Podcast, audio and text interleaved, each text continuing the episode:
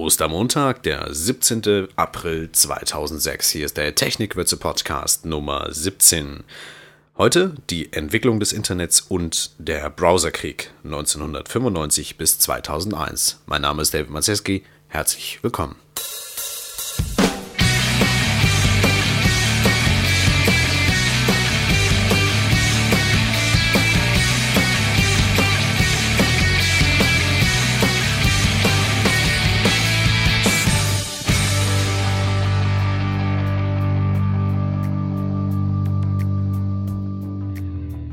Blicken zurück ins Jahr 1982.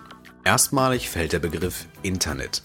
Die bereits zehn Jahre zuvor gegründete Internet Working Group INWG, die sich schon damals mit den Grundlagen von technischen Übertragungsprotokollen auseinandersetzte, stellte das standardisierte TCP Transmission Control Protocol sowie IP Internet Protocol vor. Dies war ein bedeutender Schritt nach vorne, denn nun konnten die vielen einzelnen voneinander isolierten Netzwerke mit ihren jeweils eigenen Übertragungsverfahren sich zusammenschließen. TCP/IP wurde zum Standard und das ist es heute noch. 1989 schließen sich die europäischen Service Provider zum RIPE zusammen und schaffen gemeinschaftlich die technische und administrative Basis für ein europäisches Netzwerk. Ein Jahr später dringt das Internet in kommerzielle Sphären ein. Die US-amerikanische National Research Initiative bietet das neue MCI Mail an. Gleichzeitig hört der Urgroßvater des Netzes, das ARPANET, auf zu existieren. 1992 kommt ein neuer Service-Dienst zu den bereits bestehenden Internetkomponenten E-Mail, FTP, Telnet, Waze und Grover hinzu, das World Wide Web. Mit ihm einher geht die neue Seitenbeschreibungssprache HTML, vorgestellt durch Tim Bernard-Lee am Schweizer Kernforschungszentrum CERN. HTML ist heute noch das tägliche Brot aller Webgestalter, allen Unkenrufen von Flash, XML und so weiter zum Trotz. Was inzwischen alles mit HTML gemacht wird, ist wesentlich umfangreicher als alles, was man sich für diese Sprache einmal vorgestellt hatte. Umso wichtiger sind Standards, die sicherstellen sollen, dass HTML-Dokumente validiert werden können, um eine einigermaßen korrekte Darstellung in beliebiger Software zu gewährleisten. Dass sich hier in den letzten Jahren eine ganze Menge getan hat, soll exemplarisch der Rückblick auf den Browserkrieg erklären.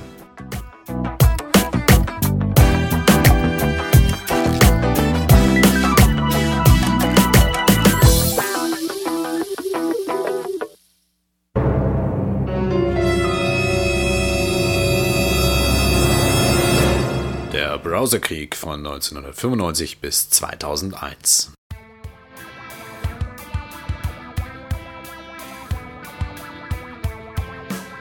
Begonnen hat die Geschichte mit der Software Mosaic, die der Student Mark Anderson 1992 am National Center for Supercomputing Applications NCSA an der Universität Illinois entwickelt.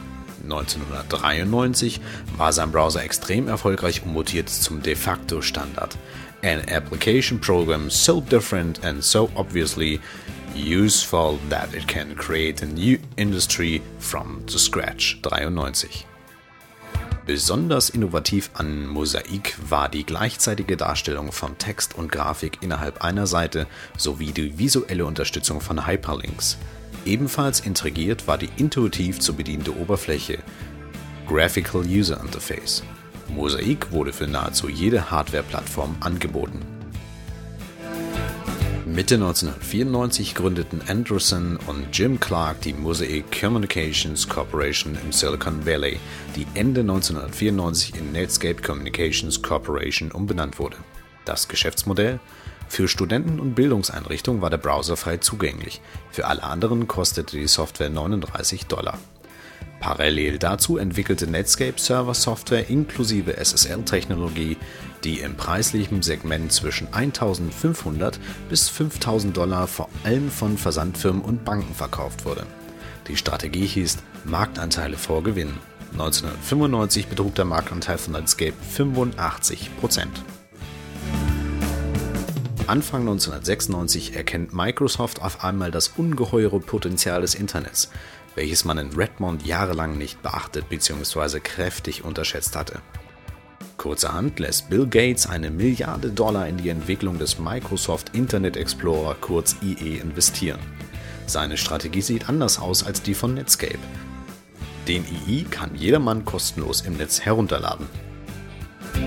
Die ersten Versionen des IE sind kaum erwähnenswert. Selbst die Version 3.0 hinkt hinter dem ebenfalls unter dieser Release-Nummer erscheinenden Netscape-Browser technisch hinterher. Doch bereits die folgende Version übertrifft den ebenfalls neuen Netscape Communicator. Microsoft geht einen Schritt weiter und überredet die PC-Hersteller Windows 95 gemeinsam mit dem Internet Explorer als Standardausrüstung für jeden PC zu installieren. In den folgenden Jahren nutzte Rod Montarise seine führende Marktstellung weiter aus und koppelt den Internet Explorer mit Windows 98. Und das neue Windows NT sticht das neue Netscape-Paket im Bereich Server-Software aus. Gleichzeitig entwickelt Microsoft eigene Standards und Formate, zum Beispiel ActiveX. Im Dezember 1997 ergeht ein einstweiliges Urteil gegen Microsoft. Die Windows-Lizenzvergabe ist nicht mehr an die Installation des Internet Explorer gebunden. Ein Jahr später wacht Netscape endlich auf und ändert seine Strategie. Auch der Communicator kann nun kostenlos aus dem Netz heruntergeladen werden. Inzwischen ist Microsoft eine Allianz mit AOL eingegangen und erhält dadurch rund 13 Millionen neuer Internet Explorer-Benutzer auf einem Schlag. Mit diesem Coup zieht die Gates Company mit Netscape gleich. Es kommt zwischen den beiden Unternehmen zu einem Wettbewerb zwischen Standards, der auf den Schultern der Benutzer ausgetragen wird. Im April 1998 legt Netscape den Quellcode seines Browsers offen. Das Mozilla-Projekt ist geboren. Ein von Netscape weitgehend unabhängiges Entwicklerteam überwacht als Koordinate die selbstständige Weiterentwicklung des freien Browsers. Das Release von Netscape 6 mit Mozilla Know-how floppt gewaltig. Gleichzeitig bringt Mozilla das erste eigene Release heraus. Mit Beginn des neuen Jahrtausends ist der Marktanteil von Netscape faktisch bedeutungslos geworden.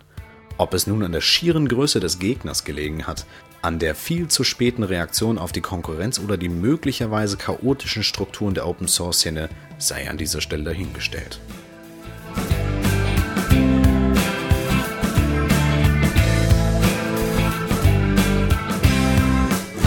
Das war die 17. Ausgabe des Technikwürze Podcasts. Hinterlasst mir bitte eure Meinung unter www.technikwürze.de oder schreibt mir eine E-Mail an echo.technikwürze.de.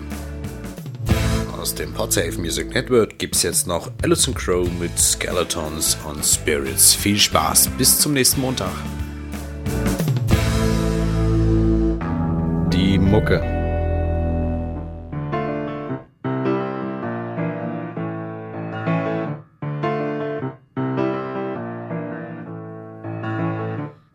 Take your sympathy and shove it. Ask for the pain.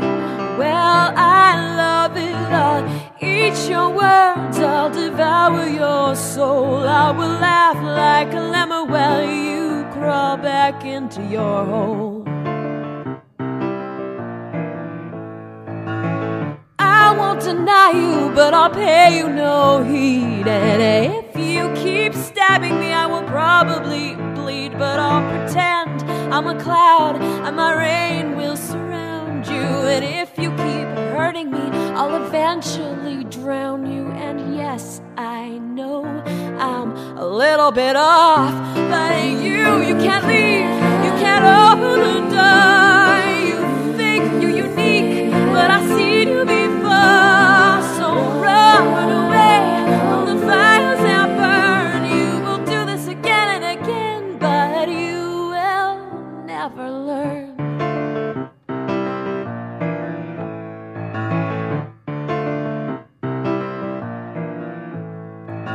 So keep looking down as you crush me, keep smiling, cause I will get up, and there's no denying that I am one of your little punching clowns. You can keep on striking, but you can't keep me down, and that you are fearless and right, but I think that you are afraid in the night of the ghosts of the spirits that crawl into your head, of the skeletons that'll haunt you until you're dead. But now